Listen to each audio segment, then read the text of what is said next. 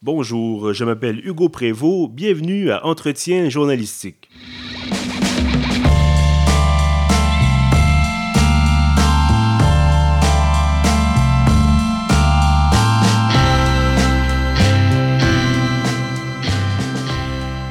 Bienvenue donc à ce quatorzième épisode de la série Entretien journalistique, des entrevues avec des personnalités marquantes du journalisme d'ici et d'ailleurs. Aujourd'hui, je reçois le chroniqueur techno Pascal Forgette. Bonjour Pascal. Bonjour Hugo, content d'être présent dans tes sympathiques studios. Voilà, donc Pascal, euh, je le disais à l'instant, vous êtes chroniqueur spécialisé en technologie, également blogueur. Euh, Parlez-nous un peu de votre, votre parcours. Qu'est-ce qui vous a amené à vous justement vous intéresser au journalisme techno? La curiosité. Quand j'étais plus jeune, mes magazines préférés, c'était Science et Vie et le catalogue Radio Shack. Il y avait aussi le magazine Pif Gadget, et moi, j'aimais beaucoup lire le magazine. Je faisais pas seulement jouer qu'avec le gadget. Pour ceux qui connaissent pas, c'est un magazine pour enfants. Il y avait des bandes dessinées, mais il y avait toujours un petit jouet qu'il fallait souvent assembler soi-même, mais qui avait souvent une touche scientifique. Il y avait quand même euh, des gadgets qui étaient, bon, euh, ridicules, des ballons, des trucs comme ça. Mais il y avait aussi des télescopes. Il, avait, euh, il fallait assembler son propre chronomètre. Et j'avais énormément de plaisir avec ça. quand j'étudiais, j'étudiais en administration parce que je voulais savoir comment faire mon rapport d'impôt moi-même. j'ai pas euh, appris à le faire moi-même, mais j'ai appris le truc pour les rapports d'impôt, c'est de demander à un comptable de le faire. Eux, ils ont du plaisir à le faire et c'est ça qui compte et ça te libère d'un grand poids dans la vie quand j'ai fait ma première proposition de plan de marketing, j'ai étudié en marketing, j'ai fait une proposition et le lendemain, on m'a répondu avec enthousiasme Viens donc montrer à nos secrétaires comment tu as fait la mise en page de ton document. Hmm. Donc, ce n'était pas le contenu du document qui les intéressait et c'était probablement très mauvais. C'est la forme qui les intéressait. Et de là, ben, je leur ai montré euh, dans la petite entreprise avec laquelle j'ai été engagé comme consultant. Euh, j'ai appris aux secrétaires et à la direction à utiliser Internet, le traitement de texte, à connecter leur entreprise, à faire une page web, et ainsi de suite. Et le patron est arrivé à un moment donné au bureau avec un Palm Pilot. Et il dit, je me suis acheté ça. Ça valait très cher, un Palm Pilot. C'est comme l'ancêtre du iPad ou du mhm. téléphone. Et il m'a dit, je sais pas comment ça marche. Je dis, passe-moi là pendant une semaine. Je vais te montrer comment ça marche dans une semaine. Alors, j'ai pu jouer avec le Palm Pilot, lui montrer en dans une semaine qu'est-ce que c'est. Et ça, c'est comme un peu la, la genèse de, pourquoi je suis capable de présenter un produit techno et le vulgariser rapidement. En parallèle, je faisais de l'improvisation, de la radio communautaire et j'animais des soirées de l'Association des sceptiques du Québec. Donc ça, c'est les sceptiques du Québec, c'est comme le grand-papa du pharmacien et du détecteur de rumeurs. Mm-hmm. Mais à l'époque, évidemment, c'était les sceptiques qui étaient considérés comme négatifs et méchants, parce qu'on faisait de la peine aux gens qui croyaient à l'astrologie. Et donc, ça fait que quand, en, 1999, une nouvelle chaîne est arrivée, la chaîne Z-Télé est arrivée euh, sur les ondes, ils voulaient faire une émission animée par Patrick Masbourian avec des gens qui n'étaient pas connus. Euh, j'ai passé l'audition, j'étais le seul qui n'avait pas de petits cartons dans les mains, j'avais aucune idée de ce que je faisais là. Et on m'a engagé parce que euh, dans ma démonstration, je, je, rien qui a fonctionné dans, dans, ma démonstration, mm-hmm. mais j'ai ri tout le long. Et j'expliquais pourquoi ça ne fonctionnait pas. Et le lendemain, quand on m'a appelé pour euh, avoir le boulot, j'étais émerveillé. J'ai hurlé devant ma fenêtre. Donc, on parle bien de l'émission, évidemment. Revanche, des, nerds, voilà, qui a roulé quand même pendant euh, plusieurs années. 15 ans. 15 ans, quand même, oui, voilà. Qui nous a, nous a amené jusqu'en 2014. C'est ça. Euh, d'ailleurs, c'est intéressant, si on peut peut-être revenir un peu sur, justement, les premières années de la Revanche des nerds, les premières années de, de la chaîne Z-Télé on avait, semble-t-il, un, fort penchant pour justement la chose scientifique. On avait bon, toute une équipe de chroniqueurs à la Revanche des Nerds. Je pense que vous étiez, bon, j'étais venu visiter à l'époque. Euh, quand j'étais au secondaire, je pense que ça donne une bonne idée bon, du temps qui s'est écoulé depuis. Euh, donc, il y avait cinq ou six chroniqueurs. Euh, bon, on est passé à trois ensuite, là, ça a été réduit un peu. Mais on avait, bon, parallèlement, aux premières années de Z-Télé, on avait bon, Science à Z, ADN à Z, on avait des émissions vraiment spécialisées. La chaîne, la euh, chaîne était spécialisée en technologie, en sciences, en science-fiction et euh, le volet paranormal. Ça mhm. me faisait beaucoup rire parce que quand on m'a demandé pour l'audition, je pensais que j'allais être celui qui allait parler de paranormal. Ah. Parce que, de par mon expérience sceptique, j'espérais qu'il n'allait pas prendre... Euh, quelqu'un qui allait être pro-paranormal.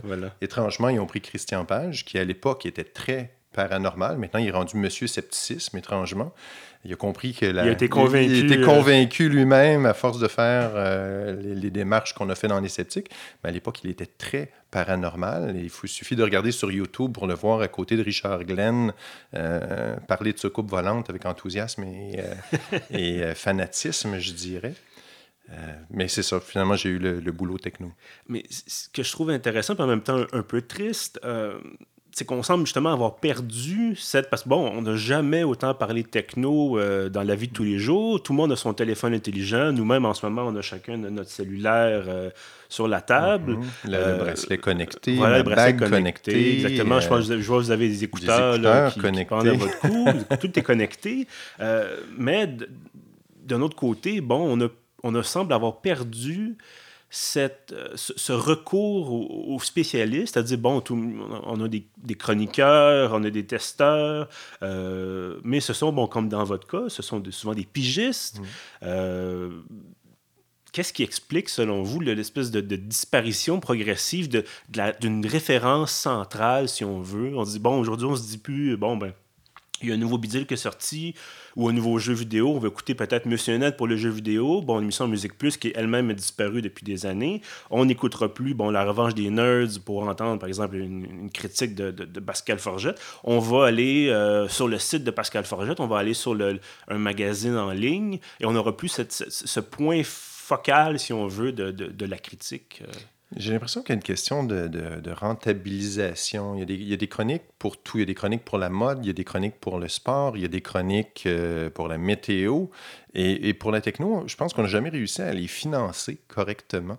Je ne sais pas comment c'est possible, mais euh, si on continue, euh, je, je- je pense qu'on n'a jamais réussi à parler de techno et de science. Mhm. per- J'ai aussi collaboré avec euh, le Code Chastonnet pendant des années.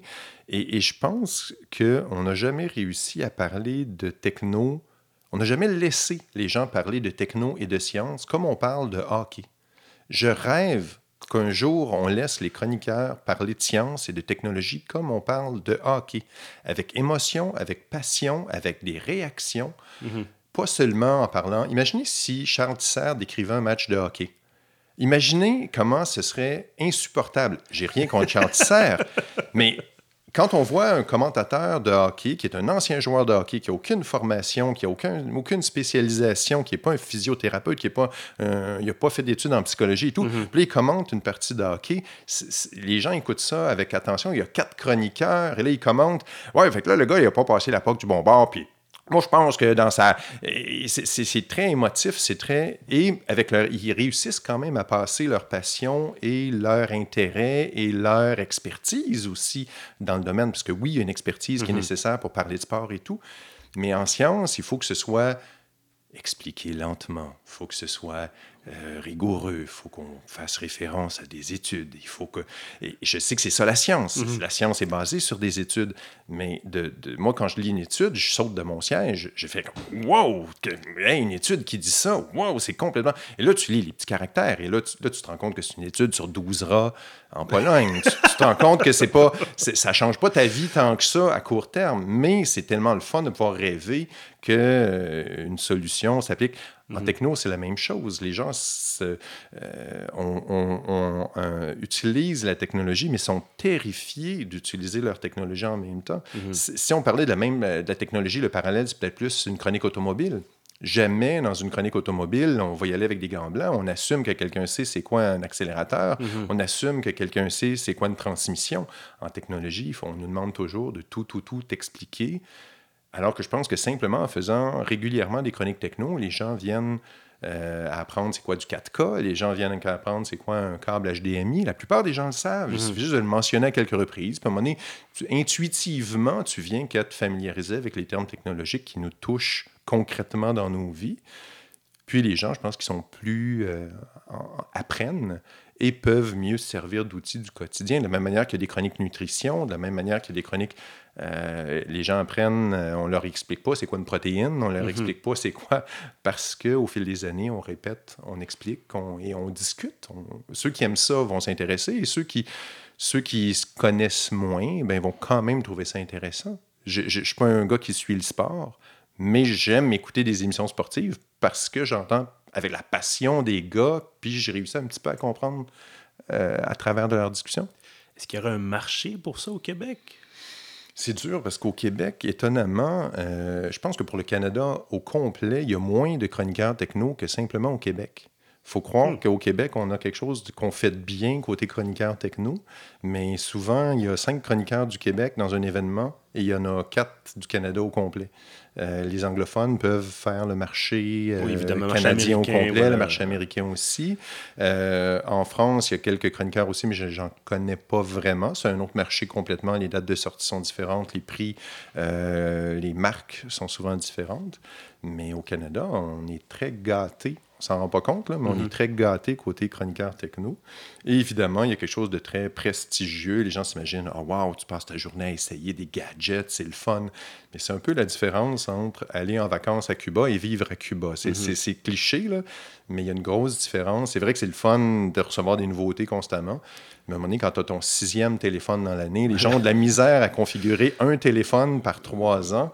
Et c'est un, un stress pour eux autres. Et moi, c'est comme plusieurs fois par année, il faut que je configure de zéro un téléphone, le déballer, le remballer et le retourner. Voilà. Ça, c'est le bout qui est le plus déchirant. Oui, parce qu'on ne pas conserve pas, euh, on les- conserve les, les pas la plupart des euh, gadgets qu'on reçoit. Donc, donc on n'a pas... euh, euh, on ne les revend pas non plus. Enfin, moi, je ne revends pas de gadgets. Je dis ça comme ça si quelqu'un s'en tirait visé. On ne donnera pas de nom. Euh, mais d'ailleurs, si je peux me permettre, peut-être parallèle, bon, moins, euh, outre, bien sûr, euh, entretien journalistique, a d'autres, euh, d'autres, d'autres œuvres journalistiques, si on veut.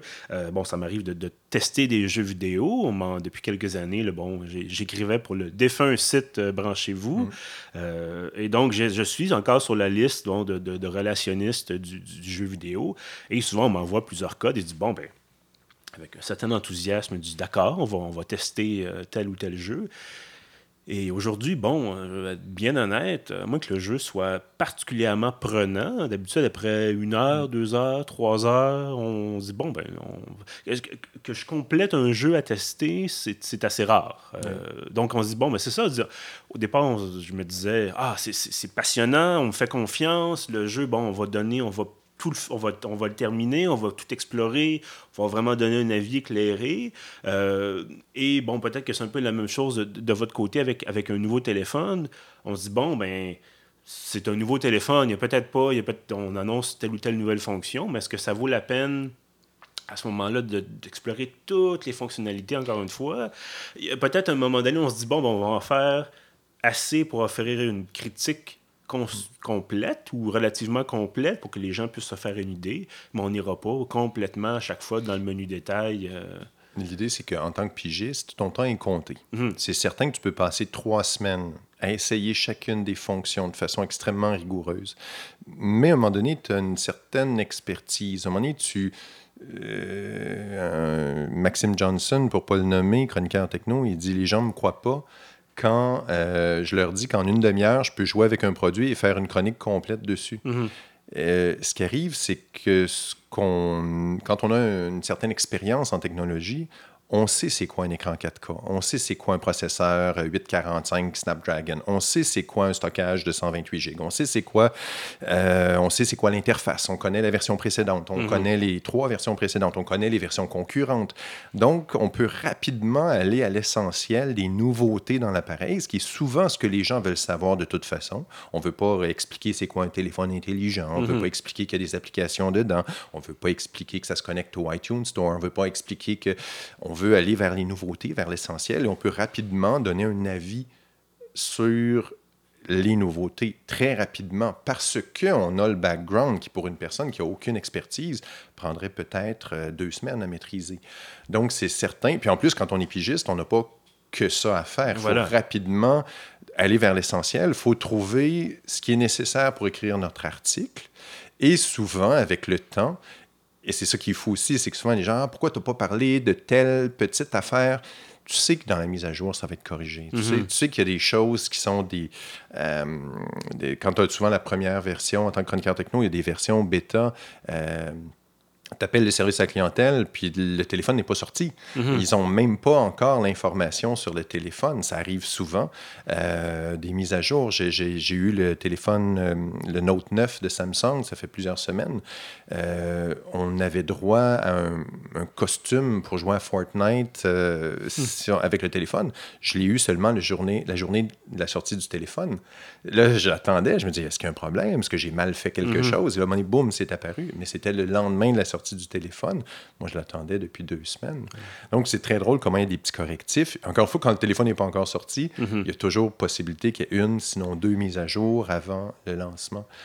Donc, il faut toujours trouver c'est quoi qui est nouveau, qu'est-ce qui est essentiel, et dans le temps raisonnable et imparti pour se faire un avis avec un bon niveau de certitude, avec l'expertise, ça va vite. Un médecin, souvent, il va faire un diagnostic en, en trois minutes, il fait juste valider son diagnostic, et 95% du temps, il va avoir raison. Euh, Quelqu'un rentre, il voit que c'est une grippe, il voit que c'est pas un cancer du poumon, c'est rapide. Ça se peut que ce soit un cancer du poumon, mais, mais c'est rare qu'il se trompe parce qu'il y a une expertise, puis il y a, il y a un œil, malgré les inquiétudes. Donc, je fais un parallèle avec moi qu'un médecin, c'est un peu particulier. C'est- je De toute façon, pas. bon, euh, mais, mais je pense avoir un moment donné, tu as un œil qui fait que tu vois rapidement qu'il y a des choses qui clochent et il y a des choses qui, qui, qui vont bien. Et tu mets l'accent là-dessus dans ta chronique parce donné, il faut avoir la technologie optimiste. Voilà. Puis bon, agréable. disiez, euh, le, temps, le temps est compté, puis évidemment, l'espace aussi. euh, c'est pas tout le monde qui va lire 4000 mots sur un téléphone. On dit, bon, on Non. va lire euh, l'essentiel, puis on Il y a va les passer la passionnés qui vont le faire. Voilà. Et ça, c'est un autre type. Et ça, c'est- à quelque part, c'est plus facile à faire. c'est presque plus facile d'écrire il y a 4000 mAh dans la pile, ce qui donne une capacité de- d'utilisation. Mais pour un chroniqueur qui en a fait 50, c'est extrêmement ennuyeux aussi. là. Voilà. Moi, des fois, dans mes articles, je le fais parce que je le prends en note et je veux le garder en mémoire, spécialement quand c'est une augmentation. Avec le Note 9, par exemple, ils sont passés de 3500 à 4000 mAh. Bonne différence remarquable. Mais euh, autrement, j'en ai probablement pas parlé euh, de, de spécifier. euh, Est-ce qu'il y, a- y un horaire spécifique? Est-ce qu'il y a un horaire type dans la vie d'un chroniqueur techno? J'essaie de me créer une routine. Comme je suis, je suis pigiste, souvent j'ai des dates de tombée qui sont un peu euh, aléatoires. Je remets cet article-là le 28. Euh, J'essaie de les remettre à l'avance. J'essaie de, de me préparer. Souvent, il y a une période de recherche qui est assez... euh, Il y a la période de recherche, la période de cristallisation qui est le fun aussi. C'est-à-dire, tu te dis, OK, voici ce que je pourrais dire. Et là, justement, de synthétiser pour trouver ce que tu vas dire dans le nombre de mots qui t'est imparti. Mhm. Parce que dans un article pour, le, euh, pour mon blog, j'écris ce que je veux. J'écris euh, 300 mots si je veux. J'en écris 600, 700 parfois quand je suis en feu. Euh, mais pour un article, quand tu as deux feuillets, trois feuillets, euh, c'est l'équivalent de, de, de 4500 caractères, trois feuillets. Mhm. Ben là, tu dois synthétiser. Tu dois- des fois, tu écris, des fois, j'écris. Puis, euh, comme technique, souvent, j'écris. Euh, j'écris sans trop réfléchir. J'écris ce que je veux dire, puis je reformule ensuite, puis je Mhm. coupe. Mais souvent, j'écris beaucoup plus long euh, que ce que je dois écrire. Et là, je coupe. J'enlève les. les- ah, finalement, les milliampères heure, c'est pas vraiment important. Ah, finalement, le fait que ce soit compatible avec Windows 10, pff, pas vraiment important. Des choses qui peuvent être importantes pour quelqu'un, mais Mhm. dans le contexte d'un article où tu es limité, tu, tu fais le tri et tu sélectionnes ce qui est, euh, qui est pertinent. C'est intéressant, vous parlez de vo- votre site personnel et bon, euh, d'ailleurs, d'autres chroniqueurs techno, vous mentionniez Maxime Johnson, bon, euh, également Alain Mécana, qui ont tous leur site personnel. Euh, est-ce que c'est quelque chose de dire, bon, ben, c'est un revenu supplémentaire ou c'est que ou simplement dire, vous gardez la, pour garder la main puis dire voici les produits dont j'ai pas eu l'occasion de parler dans, dans des. Ben, Il y, il y a ça, c'est pas un revenu et je Mhm. fais moins de 120 dollars par année sur, avec mon site web parce Mhm. que je le monétise pas bien. Ça, c'est une chose qui est importante. Je vois des sites qui sont très bien monétisés, qui vendent des services supplémentaires, qui vendent des trucs, mais tu ouvres le site, tu es bombardé de pop-up publicitaires. Voilà. C'est pas très agréable. Tu as beaucoup de gens qui sont plus discrets côté pub, mais qui ont une job de jour. Mhm. Ça, évidemment, à partir de là, tu es assez mort de rire. Avoir un travail, euh, euh, avoir une- un, un travail, travailler comme physiothérapeute la journée, faire des blogs ensuite, je, je dis un, un travail comme ça, euh, tu n'as pas besoin de monétiser ton site. Euh, mais oui, souvent j'écris parce que c'est ma façon de me défouler puis d'écrire ce que. Je, au début, j'écrivais pour me trouver une voix. J'essaie de trouver des choses. Euh, parfois, des gadgets n'étaient pas assez techno pour faire une chronique, mais je trouvais qu'ils étaient pertinents dans un contexte de, de vie geek, de vie techno. Mhm. Euh, puis là, ces temps-ci, je m'amuse à aller du côté plus éditorial ou de faire des articles plus longs sur des produits qui me semblent plus, euh, plus importants, plus marquants. Même si parfois, ce pas des produits révolutionnaires. Des fois, il y a des produits qui sont comme Ah, je pense que les, les retombées de ce produit-là, c'est peut-être pas aujourd'hui, mais je pense que dans quelques années, on va, on va faire hmm, ce produit-là était le premier qui Mhm. faisait telle caractéristique. Ça fait quand même, bon, une vingtaine d'années maintenant Mhm. que vous êtes euh, dans le circuit, si l'on peut dire. Euh, est-ce que, est que vous avez l'impression peut-être que le rythme des, des sorties s'accélère? Parce qu'on a eu une quantité de produits, bon, techno lancés par année. Bon, évidemment, l'exemple qui me vient en tête, c'est les téléphones intelligents. Mhm. Euh, D'habitude, on avait un lancement par année par grande marque. Maintenant, on peut avoir jusqu'à deux ou Mhm. trois lancements euh, pour une gamme précise. Euh, Est-ce que vous arrivez à un moment donné où vous dites, j'ai plus le temps de évidemment, vous n'avez jamais le temps de tout couvrir, mais là, j'ai encore moins le temps de couvrir parce qu'il y a encore plus de produits. Et à un moment donné, bon, il y a juste 24 heures dans une journée. Il faut dormir un petit peu des fois. Ce qui est plus dur, c'est de choisir Mhm. les produits. Puis, euh, ce qui f- euh, d'avoir deux lancements de téléphone, je pense à la compagnie OnePlus, euh, Samsung avec les, les Note un, un- un moment, avec les S, série S, la série Note, Mhm. les compagnies chinoises qui arrivent avec des téléphones avec des fréquences de sortie beaucoup plus rapides. Je pense qu'il y a quand même une certaine stabilisation. Je pense que l'industrie en ce moment essaie euh, de, de pousser, de mousser les ventes qui stagnent un peu dans beaucoup de catégories. Les gens achètent plus de laptops, les gens achètent plus de tours, les Mhm. gens achètent plus... tu n'as plus besoin de changer de téléphone à chaque année. Mais il faut donner envie aux gens d'acheter Voilà. un téléphone à chaque année, sinon deux fois par année. Euh, mais je pense que c'est ça l'adaptation. Donc, il faut trouver les, les améliorations sont souvent mineures ou sont souvent euh, un processeur légèrement plus performant, une résolution d'écran un peu plus élevée, un écran légèrement plus. euh, et donc, c'est de trouver, encore une fois, qu'est-ce qui est la véritable nouveauté et quel téléphone, quelle compagnie va arriver. Euh, par exemple, la prochaine nouveauté que j'attends en Amérique du Nord, c'est les téléphones avec un, un capteur d'empreinte sur l'écran. Donc, il n'y a pas un capteur dédié à l'arrière ou sur l'avant, mais vraiment, tu touches l'écran et il y a un capteur d'empreinte digitale caché dans l'écran. C'est sorti en Asie. Mhm. J'ai vraiment hâte d'avoir ça en Amérique du Nord. Euh, quelle compagnie va le lancer, je ne le sais pas. Mais pour moi, ça, c'est la prochaine étape. Euh, la disparition des, des encoches dans l'écran, ça, je Mhm. l'attends pour... Ça va être, selon moi, selon moi, encore une fois, on peut me revenir dans deux, trois ans et se moquer de moi, mais selon moi, les encoches vont, disparaître. Pour moi, c'est une erreur, une anomalie dans le développement technologique. Euh, mais selon moi, ça va tout s'intégrer à l'écran. Il n'y aura plus de, trucs, euh, de, de, d'encoches étranges dans l'écran pour faire euh, distinguer son téléphone.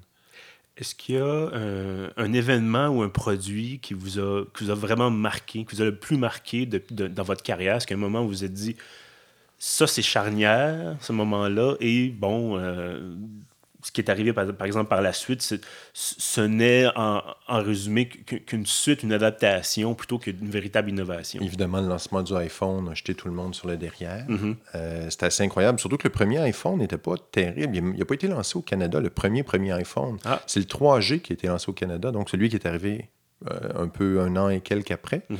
Euh, c'est, évidemment, c'était une révolution. Je me souviens du MacBook euh, qui rentrait dans une enveloppe, le MacBook euh, Air, Voilà. qui rentrait dans une enveloppe de courrier. Euh, j'ai eu, j'ai j'ai eu des années plus tard, quelqu'un m'a donné son vieux MacBook Air et je tremblais d'émotion. Je l'ai donné à ma nièce et puis je sais pas qu'est-ce qu'elle a fait avec. Pour moi, c'était un morceau de collection que ça me Mhm. faisait un peu de peine de, de, de, de, de demander partir. Euh, beaucoup d'admiration pour les BlackBerry, euh, les, les modèles avec des claviers qui étaient. euh, le premier BlackBerry n'avait pas de, cap- de fonction de téléphone. Mhm. C'était seulement pour envoyer des messages textes et c'était fantastique. Tu pouvais qu'envoyer des messages textes. Là, ils ont ajouté des fonctions de téléphonie et euh, euh, il y avait un appareil qui s'appelait euh, comment c'était- j'ai un, un, trou de mémoire pour l'appareil, mais ça permettait d'envoyer des messages textes, d'envoyer des courriels dans son Danger qui faisait ça. C'est le HTC, si je ne me mhm. trompe pas. Euh, et c'était fantastique comme appareil. il y avait un forfait qui coûtait la peau des fesses pour envoyer des messages et tout. Mais là, j'ai vu qu'il y avait quelque chose dans cet appareil-là. Mais là, évidemment, le, format iPhone a tout bouffé. Mhm. L'iPad, c'était aussi fantastique. C'est quelque chose qui était euh, c'est de la pure science-fiction. On, a l'impression que ça fait des années qu'on voit ça dans Star Trek et mhm. compagnie, mais dans vraie vie, c'est arrivé après les, années 2000. Fait qu'il y a plein de beaux produits comme ça, puis ça ne cesse de s'améliorer.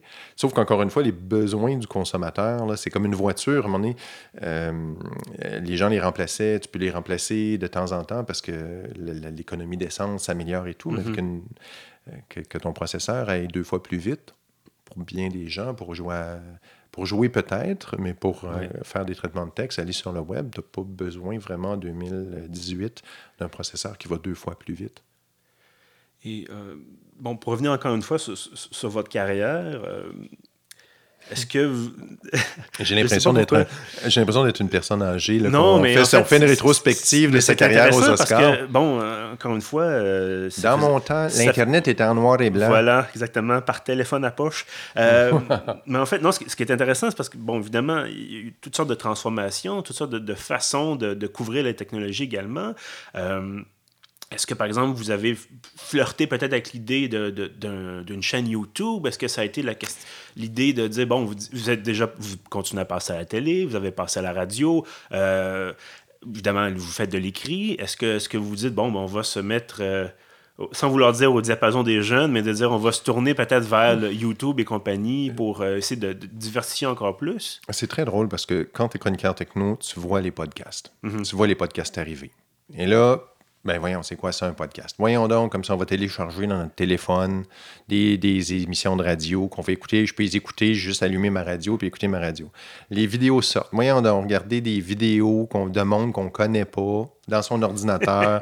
c'est fou. Moi, moi le, meilleur exemple, c'est Gangnam Style. Je me souviens, je faisais une chronique techno, puis je voulais parler de cette vidéo-là qui battait des records de vues sur YouTube. Et, on sait qui ce gars-là? On le connaît pas, c'est un Coréen, et on n'en mm-hmm. parle pas. le, le, sujet était carrément et à la même émission, quelques mois plus tard, tout le monde dansait le, Gangnam Style dans, dans, le studio, puis trouvait que c'était l'affaire la plus géniale qu'il ait jamais.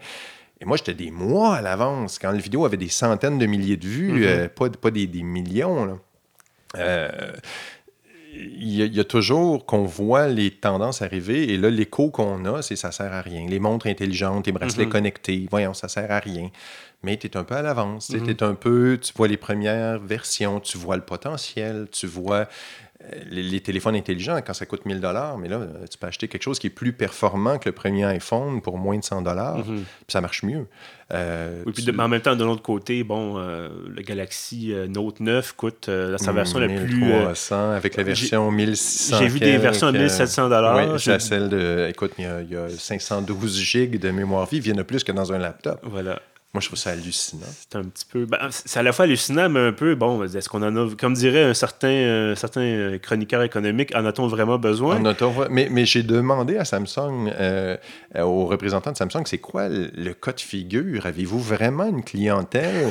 Non, non, mais on se dit peut-être qu'il y a un besoin, je sais pas moi, les, les banquiers, ou mm-hmm. peut-être qu'un un gestionnaire de.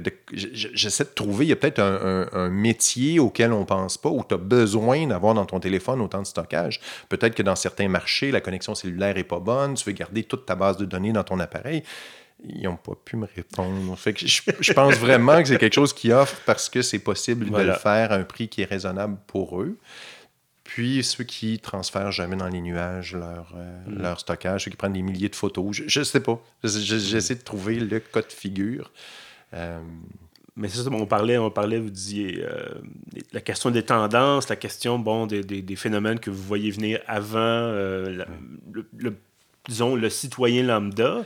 Euh, donc, cette question-là, bon, peut-être revenir à la, question de départ. Est-ce que vous avez peut-être pensé à aller dire un jour, je, vais aller sur YouTube, je vais aller faire de la, mm. vidéo euh, du podcast? Le, problème que j'ai avec les podcasts et les euh, vidéos sur YouTube et les réseaux sociaux en général, les fameux influenceurs qui mm-hmm. font tellement d'argent, qui ont tellement de revenus, je ne comprends pas leur modèle de revenus.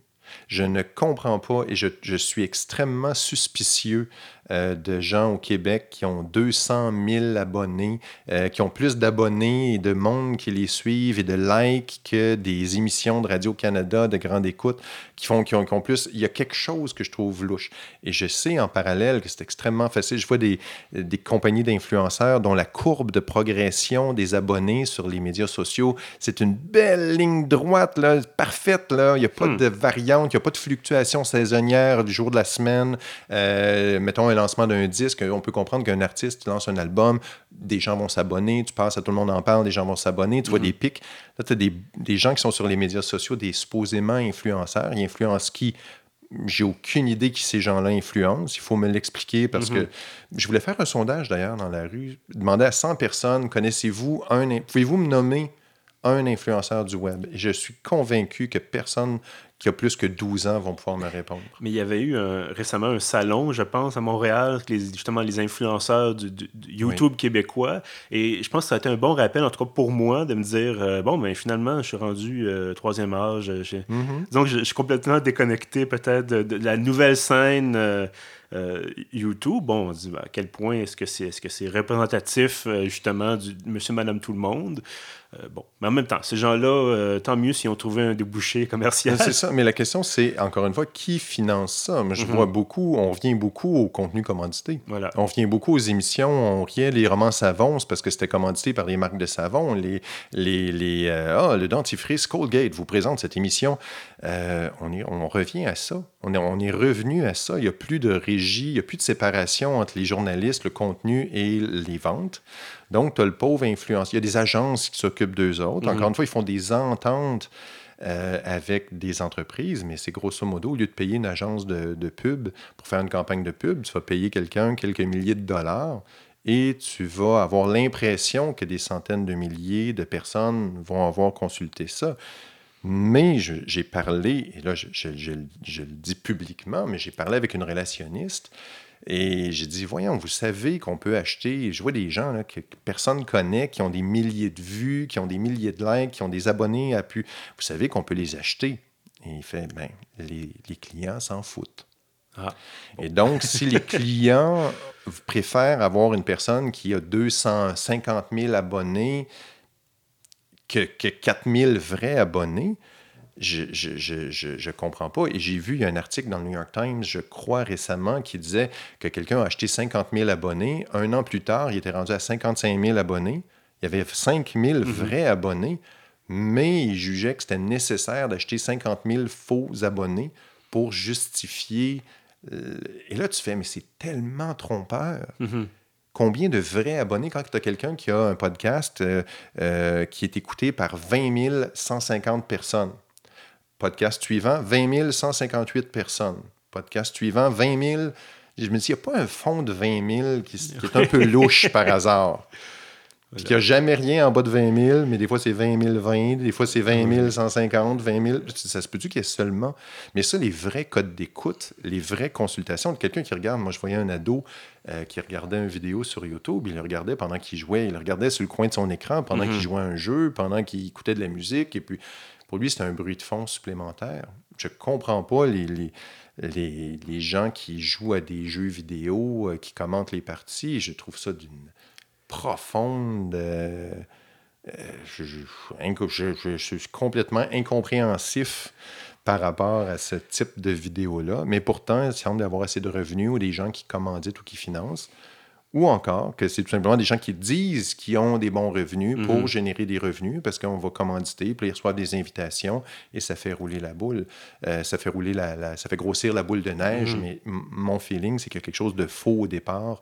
Euh, j'ai bien, bien de la misère à croire qu'au Québec, des, des, inconnus ont des centaines de milliers de, d'abonnés euh, qui viennent de nulle part. il y aurait toujours l'option peut-être du, financement euh, participatif, un peu à la Patreon, par exemple. Ils disent, mm-hmm. bon, ben, on a décidé de, par exemple, lancer une chaîne YouTube et dire, donnez-moi un certain montant par mois, puis je vais me permettre de produire X nombre de, de, vidéos, de capsules. ou de... Ça, je me souviens que c'était très drôle parce que ces genres d'expériences qui ont été expérimentées au tout début. Euh, de, on parlait à un moment donné de monétiser des micro-paiements, euh, d'avoir un sou par visite sur son site web, que tu mets, mettons, 5 Il y a des, des, plein de sites qui ont essayé d'être. Euh, qui, qui, voulaient fonctionner comme ça. Tu disais, mettons, tu donnais 20 dollars à un, service Mhm. et chaque fois que tu visitais, tu visitais des sites qui faisaient partie de ce service-là, tu donnais un petit pourboire, un 5 sous, un 10 sous, un- euh, ça n'a jamais fonctionné, ça n'a jamais décollé. J'ai probablement des, des centaines de dollars qui sont dans, dans les 20 sites. Puis je me dis, moi, essayer de m'a donner de l'argent aux sites Ouais, que j'aime. Patreon, c'est une super bonne chose. Il faut cependant, en tant que producteur de contenu, et je dis pas influenceur, je dis bien producteur de contenu qui, en théorie, est intéressant et de qualité. Euh, je trouve ça normal que les gens puissent, euh, qu'on qu'on prenne l'habitude de donner, mais c'est un peu le même principe que de voir des spectacles dans la rue. Il y avait la vente trottoir sur Mont-Royal euh, dernièrement. Il y a plein de gens qui ne donnent pas d'argent aux Mhm. amuseurs de rue. Pourtant, c'est une grande partie de leur revenu. Souvent, ces artistes-là ne sont pas payés. Les gens passent, voient le spectacle, prennent les vidéos, le mettent sur YouTube. Il est cool, cet artiste-là, mais ne donnent pas de sous Mhm. à ces gens-là. Je pense que les gens, il faut qu'ils soient conscients que la plupart des producteurs sur le web font du contenu de qualité n'ont pas nécessairement des revenus euh, incroyables, tandis que l'autre qui fait des, des vidéos de teinture de cheveux et de conseils de maquillage sont commandités habituellement mur à mur Mhm. par les entreprises de beauté euh, qui les... euh, c'est pas, ils font pas juste l'article, c'est qu'ils sont payés pour faire, euh, pour, pour aller à l'événement, puis ils sont payés pour faire un, un contenu. On en revient un peu à la, la question de la crise des, des revenus des médias en général. C'est-à-dire, Mhm. bon, ben, les gens ne, ne- ne veulent plus payer pour du contenu qui est disponible gratuitement en ligne. c'est ça. Euh, il est disponible gratuitement, mais encore Voilà. une fois, il coûte quelque chose. Coûte quelque chose. Je pense qu'on peut, on peut peut-être. En tout cas, on peut certainement continuer de se blâmer en tant que, que- que journaliste d'avoir participé à ça, mais d'un autre côté, bon, euh, c'est c'est- c'est- c'est fait, c'est fait. Ça fait quand même euh, bientôt 20 ans là, que ça. Plus de 20 ans maintenant qu'Internet euh, commercialisé euh, existe. Bon, Mais, mais. tout, tout- tout se commercialise Voilà. sur Internet. Ça, c'est un des, des trucs. au départ, les pages web, ça devait permettre à monsieur, madame, tout le monde de partager son opinion sur, les, sur sa vie, puis des photos de son chat et ainsi de suite. Ensuite, les blogs sont arrivés. Ça permettait de partager sa vie, de, de- son vécu. C'est tout. Tous les blogs, les, les- les médias sociaux sont en train de se commercialiser. Facebook s'est rendu une course à, à la popularité puis d'établir des gros joueurs. De la même manière que n'importe qui peut faire des émissions de télé dans son sous-sol, mais ils vont toujours, et les mettre sur YouTube, Mhm. mais les grands diffuseurs vont toujours avoir un avantage en termes de ressources, de talent, euh, de qualité de production. Puis malheureusement, la- la- l'amateur a, a aucune chance de, de fournir euh, du contenu régulièrement et gratuitement Mhm. pour vrai longtemps. Pascal Forgette, chroniqueur techno, euh, merci d'avoir été avec nous. Est-ce que j'ai battu le record de la plus longue? Oui, Yes! oui, on a le plus long épisode euh, jusqu'à maintenant. J'espère que vous avez écouté jusqu'au bout. Euh, je l'espère également parce que c'est du commandité par. Non, c'est pas vrai du tout. Non, mais c'est ça, j'allais dire, c'est commandité par l'excellent site web pascalforget.com. Mm. Cliquez allègrement et débloquez votre bloqueur de pub. Voilà, absolument. Merci à tous ceux qui nous ont écoutés. Si vous voulez retrouver l'ensemble de nos, de nos épisodes, vous pouvez vous rendre évidemment sur pieuvre.ca, également sur SoundCloud. Merci et à la prochaine.